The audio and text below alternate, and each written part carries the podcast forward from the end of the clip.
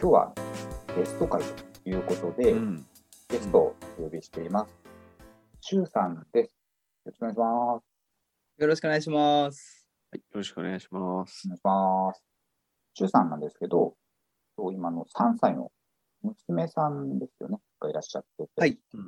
はい、いうところで、もちろんあの子育ての発信もあるんですけど、ブログなんかで私たちこうパパとかママに向けた発信も多いとういうところで、正しい運動とか食の知識、このあたりを簡潔にまとめられているというところなんですけど、はい。そうありがとうございます。どうですかね？他の方の運動の仕方とか食についてうん。気になりますかね、そうですね。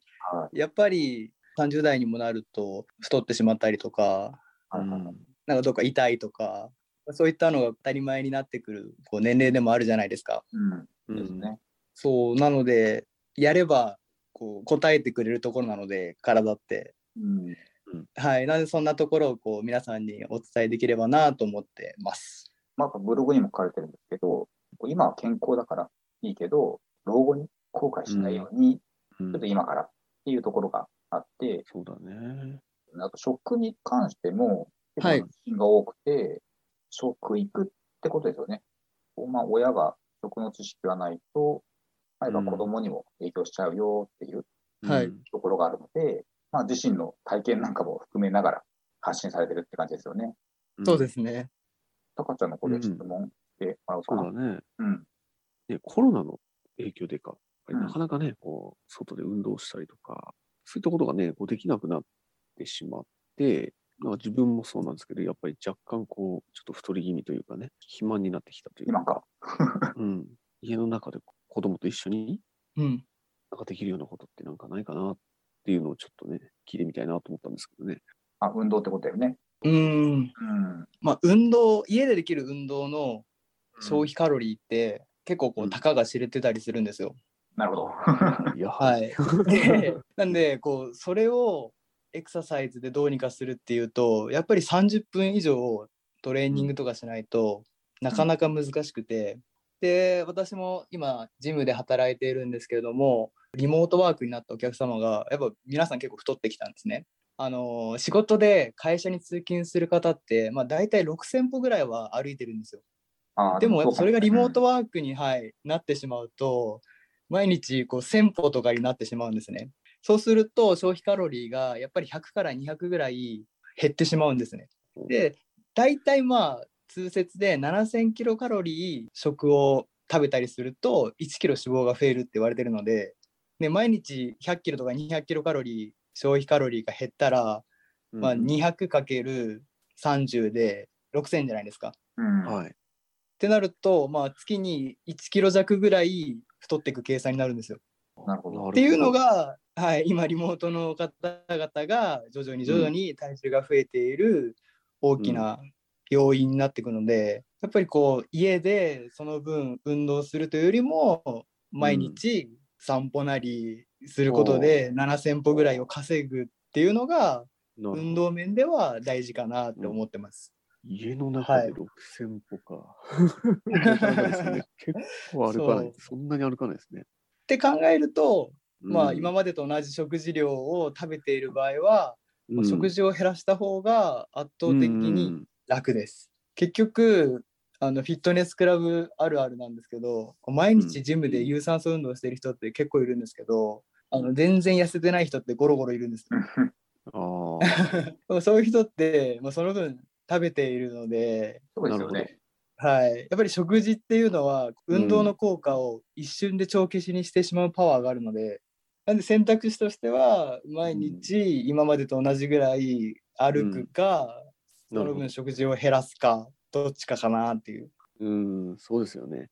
家の中でできるうん。トレーニングってそんなにないとしても、うん。はい、こう娘さんとなんか一緒にうん。なんかできるのがあればなっていう、そうなんね。とこで言うとねやっぱり一緒にジョギングまで行かなくても、はい散歩散歩だねあいいと思います。一緒に散ま歩するあでもそれがもしかしたらいいかもね。なんか外の空気を吸うっていうこともね、なんかはい大事かなとは思うんだよね、すごく。日光浴びること大事ですからね。うんあ、そうだよね。うんはい。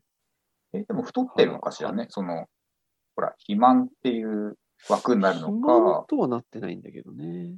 標準のちょっと高めの方。ああ、なるほどね。うん。肥満よりの標準って感じ。肥満、そうだね。そういうことだね。う。ん。じゃあまあ、今からね、気をつけてうん。やるってことだよね。そうだね。うん。まあ、あまり積み重ねですからね。うん。あそうそうだ積み重ねだよねやっぱしだね。うん。うん確かに確かに。これはね、周さんがすごい書いてる、やっぱし。積み立てみたいな。健康積みって感じ立て。ですよね。はい。若いうちか大ら積み立てた方がうん。絶対に楽なので。ですよね。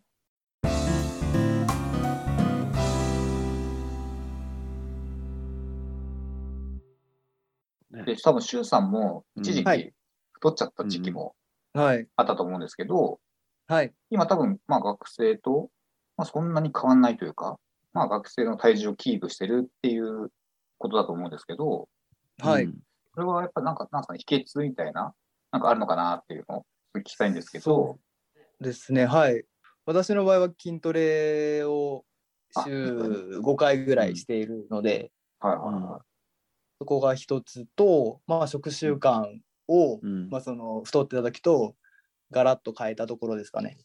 これ、筋トレいいっすか？うんはい。私も筋トレしてるんですけど、うんそうなんですか。まああれですよ、簡単なやつですよ。腕、腕立てとか、はい。スクワットとか。はい。これはちょっと一応やってるんですけど、毎日。お、すごい。でもなんか、わかんないですよね。効果というか。はい。なんかあれですかね。腹筋してもお腹へっこみますかねっていうね。うん どうなんだろうと思って。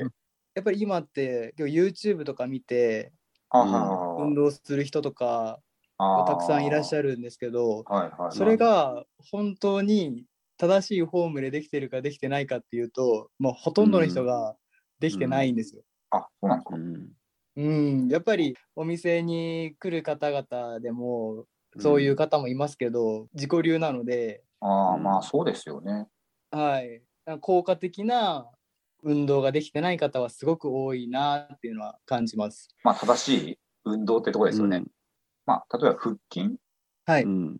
ていうと、もう私単純にほら、足をこう三角にしてうん。体育座りみたいなはい、うんうん。形で、よっこいしょよっこいしょって感じで、こう腕をはい。頭に、ん？手を頭の上にして、うんうん。はい。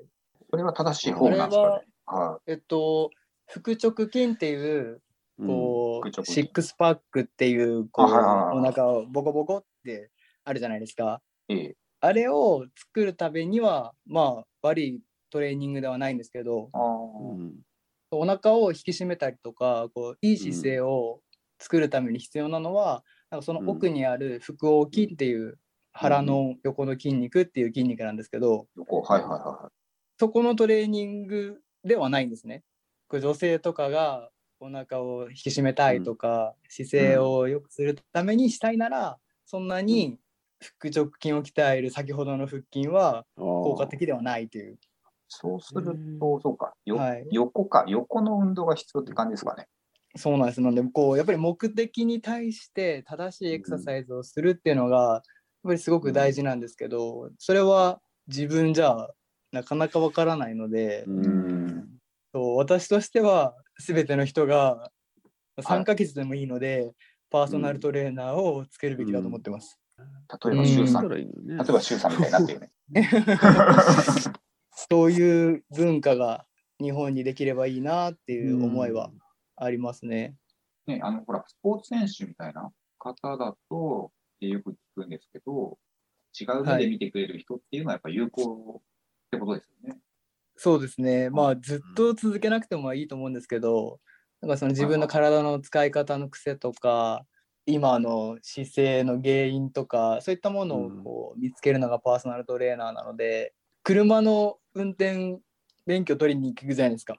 はいはいはい。うんうんなん。か僕の中ではトレーニングもそんなような考えで、ああはい、最初にこう自己流でやるよりも、まずはちゃんとこう学んで、その後自立しなて、こう自分でコンディショニングできるようになるのが、こう一番こうコスパもいいし、体的なんですけどなかなかやっぱそこってまだ伝えられてないのが僕らなんでなるほどね。うん。ずーっと続けなきゃいけないのかなみたいな先入観というか、うん。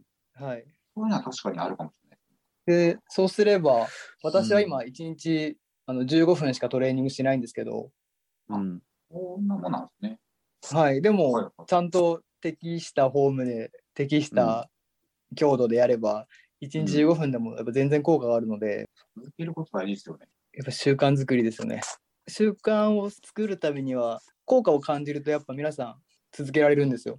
ダイエットでもやっぱり体重が減ってきたっていうと皆さん楽しくなって自然に続けますし、うん。トレーニングもその運動することによってうん。筋肉がついた感覚とか、まあ、肩こり腰痛が治ったとかそういったものを感じるともう勝手に皆さん続けていくのでやっぱりそこを感じるか感じないかが継続できるかの鍵なのかなっていうふうに私は思ってます。やっぱ体重を測るっていうこと自体はおすすめというか、そうですね。ですよね。っはい、変化に気づけますし、てことですよね。うん。はい、モチベーションもやっぱり下がってれば上がるので、一喜一憂せずに、ところですかね。そういうことですねです。よねはい。うんなるほど。そう意外と皆さんそこを理解してない人いまだにいらっしゃるので、昨日食べ過ぎて今日体重増えちゃったあ、とそうそうか、そうそう。ああ。はいそんなにすぐにダイレクトに来ないよっていうことですよね。はいうんでその水分量をうん脂肪の増減だとまだ思ってる方がいらっしゃるので。そう思っちゃう。うん